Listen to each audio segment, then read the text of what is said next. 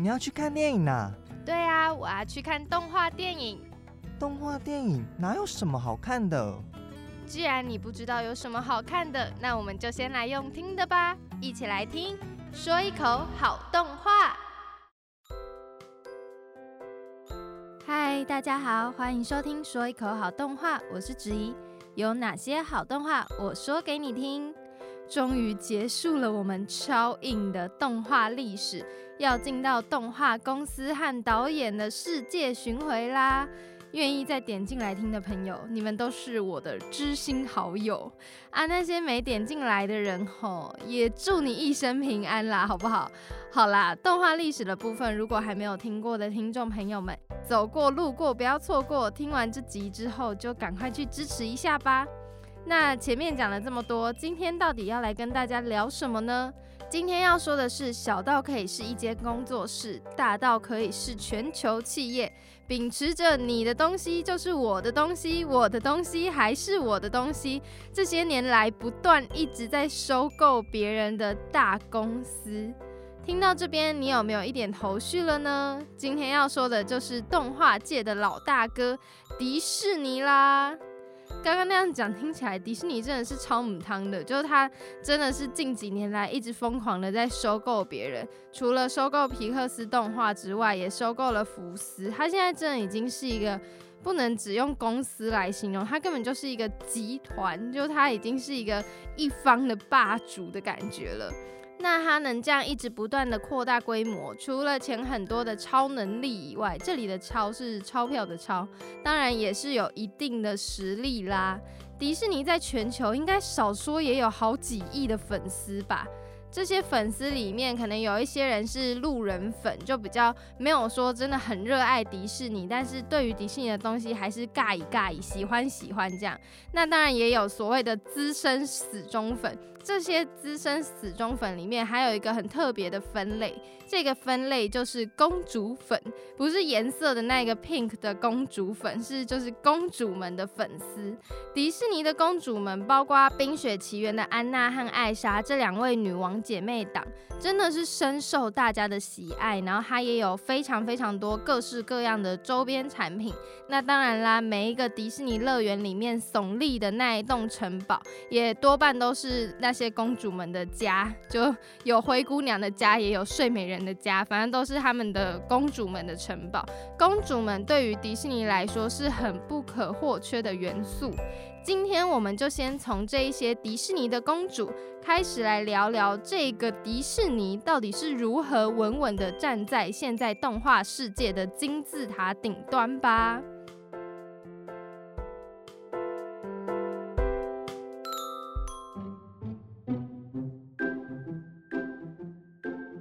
迪士尼的公主们真的有超多超多各式各样、形形色色的公主。但是呢，如果你听到拥有乌黑的秀发和雪白的肌肤的时候，大家的脑袋浮现的画面应该就都是这一位公主了。这一位是迪士尼公主里面最元老级也最有历史地位，也是唯一一个在好莱坞的星光大道上拥有自己的一席之地的公主。这一位公主就是白雪公主。白雪公主的故事，相信大家应该都熟悉到不能再熟了。说不定甚至有人真的可以倒背白雪公主的故事。但她的故事呢，不是迪士尼原创，甚至连名字也不是迪士尼取的。凭什么她是唯一一个登上好莱坞星光大道的迪士尼公主呢？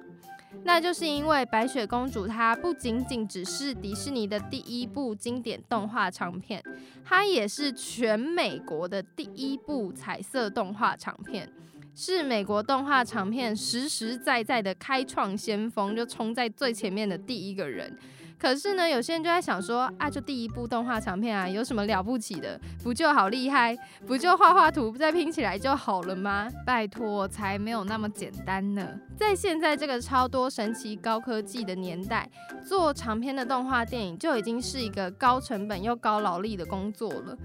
更何况白雪公主的发行年其实是一九三七年，这一位公主的年纪比我还大。在那个年代，动画都是用一张一张的手绘稿慢慢慢慢这样画成的。如果以一个常见的手绘动画的格式，就一秒钟用二十四张手绘图来算的话，将近一个半小时。白雪公主整整片长有八十三分钟，就要接近十二万张的手绘稿，而迪士尼实际制作的时间仅仅只有一年，他们花一年就把这十二万张搞定。聊到这边，我都在想说，天哪，那一些工作人员他们到底有多少颗肝，让他们撑过这一年啊？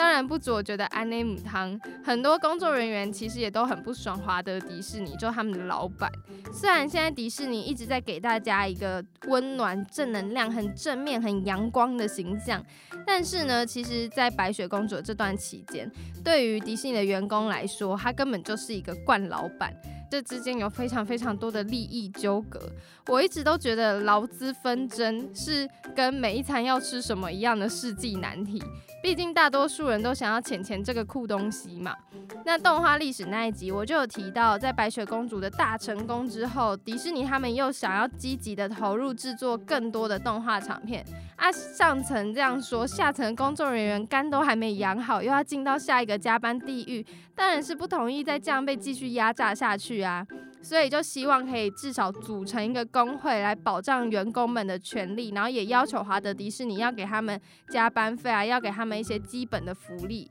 甚至还因为这样子闹上了法院。虽然连法官都觉得迪士尼的员工很可怜，也判他们就大获全胜，但是华德迪士尼他其实本身虽然他就是是一个梦想家，很有理想，然后也打造出了这个迪士尼王国，但是他有一个最大最大的地雷跟他的底线，那就是不可以背叛他。所以呢，这一些去闹啊、去闹罢工的人啊，对于迪士尼他心里面就是他眼中。中丁跟肉中刺，就是那些背叛他的人。也就因为这样子，迪士尼公司里面的内部气氛就开始渐渐的不妙。有很多动画艺术家和他们里面的一些工作人员就觉得，哦，我受不了这个像地狱一般的公司了，所以他们就纷纷离公司出走。就他们就全部都跑出去，在好莱坞创立自己的动画公司或是工作室。这个罢工事件也成为迪士尼公司的背后一个不太好说的秘辛。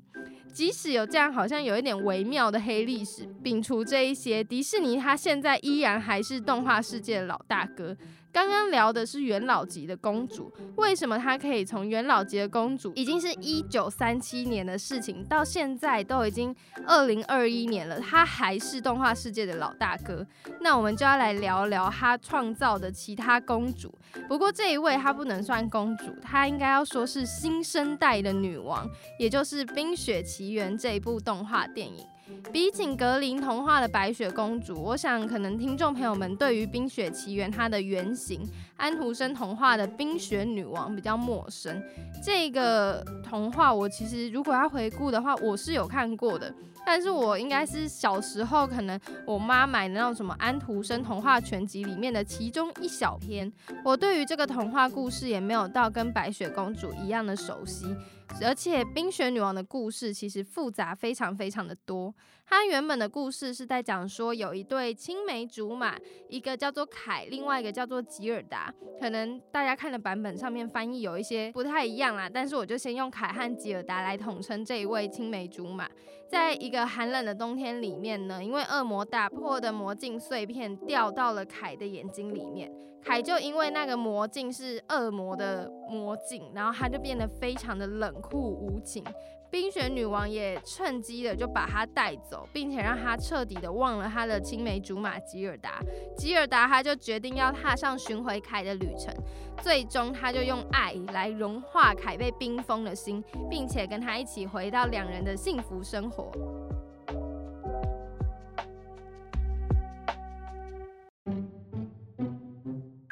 起来呢，这个故事就跟白雪公主一样，就是一个王子和公主幸福的生活结尾的很标准的那种童话故事。但是迪士尼从一九三七年到现在已经二零二一年了，也是有与时俱进的。最一开始的公主只是对着景唱歌啊，有和小动物说话的技能啊，《冰雪奇缘》里面已经整个进阶到可以徒手盖城堡和让无生命的雪人也可以唱歌跳舞了。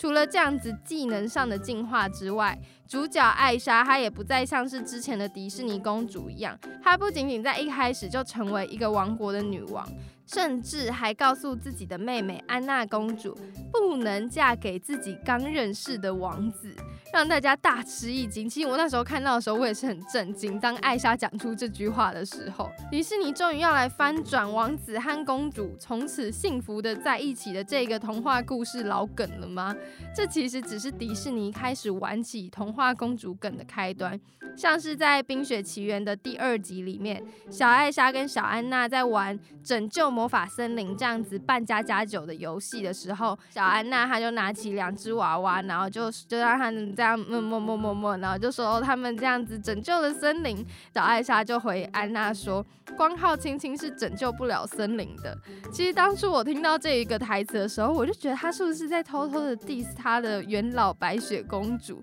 之之后呢，在无敌破坏王二里面。迪士尼他们也在那里面偷偷埋了一些一直以来的公主们的弊病，像是容易被下毒啊、被绑架啊、被当仆人使唤来使唤去啊，好像都需要一个王子或是一个强壮的男人来拯救他们之类的。但是这一些老童话设定早就已经不符合现代多数大众的口味了。像艾莎这样子坚强、独立、有想法的女王，就成为迪士尼在现在这个时代最受欢迎的女性角色。当然，除了艾莎以外，《冰雪奇缘》里面还有非常多大家很喜欢的角色，像是有古灵精怪的妹妹公主安娜，或者说可爱的雪宝。他们不只有非常丰富的人物形象，其实在命名上面也是有彩蛋的。而且我觉得这个彩蛋非常非常的可爱。《冰雪奇缘一》里面有一个王子叫做 Hans，那当然还有一和二都有出现的男配角。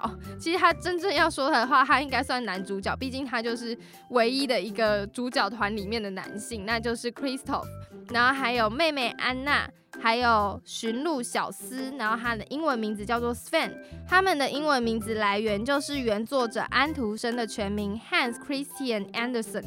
我也是在制作这个节目的时候才发现这样子的一个秘密，真的是一个埋的超级无敌深的彩蛋。《冰雪奇缘》呢，它除了这种角色名之外，还有很多的场景建构啊，当然还有非常非常好听的原创歌曲，像这一些全部加起来就刮起了全球的冰雪风暴。所以呢，《冰雪奇缘》它也造就了连白雪公主都望尘莫及的票房大成功。第一集和第二集就直接包了目前影史动画片票房最高的第二名和第三名。从元老的白雪公主聊到新生代的艾莎女王，不知道大家有没有发现，公主和女王们都有一个很特别的隐藏技能，就是宠物沟通的部分。她们每一个都是很厉害的宠物沟通师，诶。白雪公主就跟小鸟们在对话，灰姑娘甚至直接那个宠物还会帮她缝衣服什么之类，超级厉害的。那各种动物在公主系列里面真的是演好演满。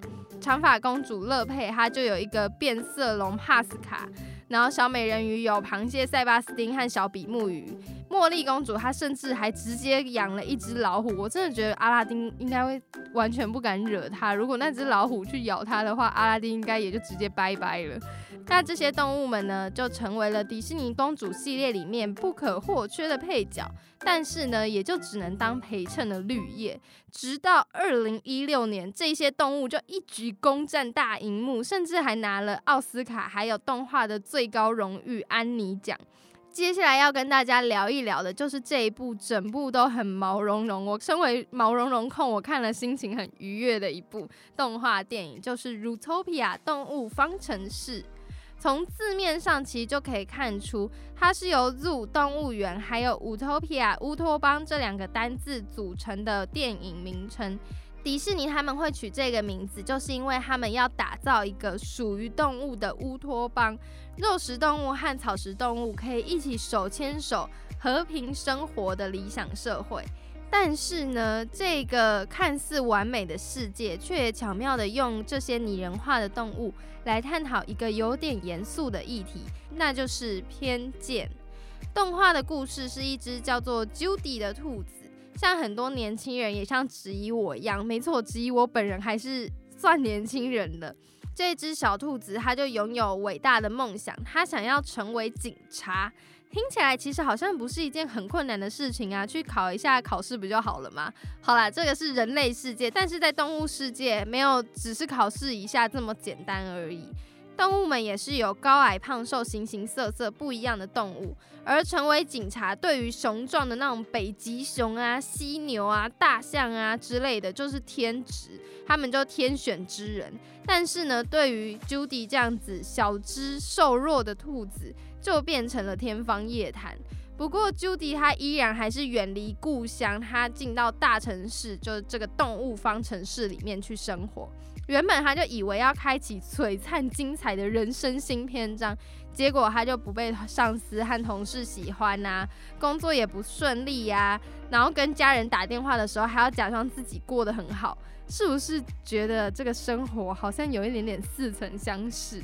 好，那他接下来呢，也是跟一些生活上遇到瓶颈的人一样，他就进到了他的人生选择题。他在动物方程式里面遇到了狐狸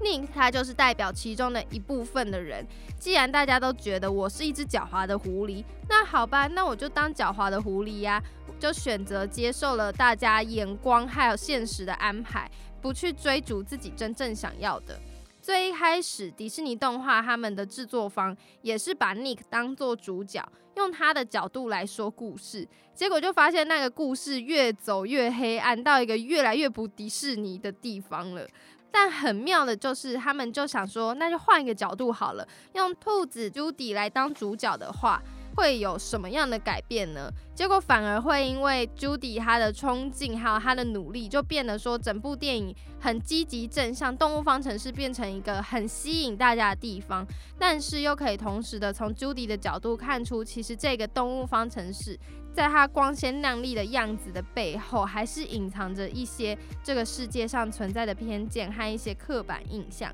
迪士尼它并没有真的在结局的时候让。偏见这个问题真正的被解决，没有说真的要让动物方程式成为一个真正幸福完美的世界。但是呢，就像兔子 Judy 一直挂在嘴边的那句话，让世界变得更美好。迪士尼他们的制作方知道，要让偏见从世界上立刻的消失是不可能的。但是呢，希望可以透过这一部电影，开始的悄悄改变一些人心中的想法。像是他们在制作的时候，有特别的在额外出一个纪录片，叫做《想象动物方程式》，就是在记录他们整个动物方程式背后的一些制作故事。然后里面就有一个工作人员，他就有提到说，他做完了这一部片，看完了这一整部片之后，他就有发现说，他一直以为他是一个很开明、很正能量的爸爸，但他看完这部片，他就发现说，他还是对他的小孩有一些刻板印象，或者说对于孩子们有一些比较执着的地方，然后他也换了一个角度去思考，所以他就觉得这一部电影是真的有改变到人的想法的。好，那这样子，今天聊着聊着，其实也来到尾声啦。今天聊了白雪公主的开创先锋的故事，还有艾莎女王她转变以往童话故事的思维的冰雪奇缘。当然呢，还有动物们也成为主角，用有趣的方式来谈那种严肃偏见议题的动物方程式。时间关系，其实还有超多超多的迪士尼动画，我没有跟大家详细介绍，可恶！不过呢，大家就请敬请期待下一集，我们要来聊聊冠老板，呃，梦想家，好不好？我们用梦想家来称呼他，梦想家华德迪士尼他的成长故事。还有他和他那些一起奋斗的小伙伴之间的爱恨情仇，有很多我真的觉得很有趣的故事。所以听众朋友们可以到 IG 上面搜寻“说一口好动画”或是 “Tell me an anime”，T E L L M E A N A N I M E。按下追踪键。脸书也有我们的粉丝专业，搜寻说一口好动画也会找到。帮我们脸书粉专按个赞，你就不会错过我们精彩的预告贴文。然后，如果对于今天你想要跟我分享你喜欢的迪士尼动画的话呢，也可以找到今天的节目预告贴文，在下面留言跟我说哦。那就谢谢大家收听今天的说一口好动画，有哪些好动画我说给你听。我们下周见，大家拜拜。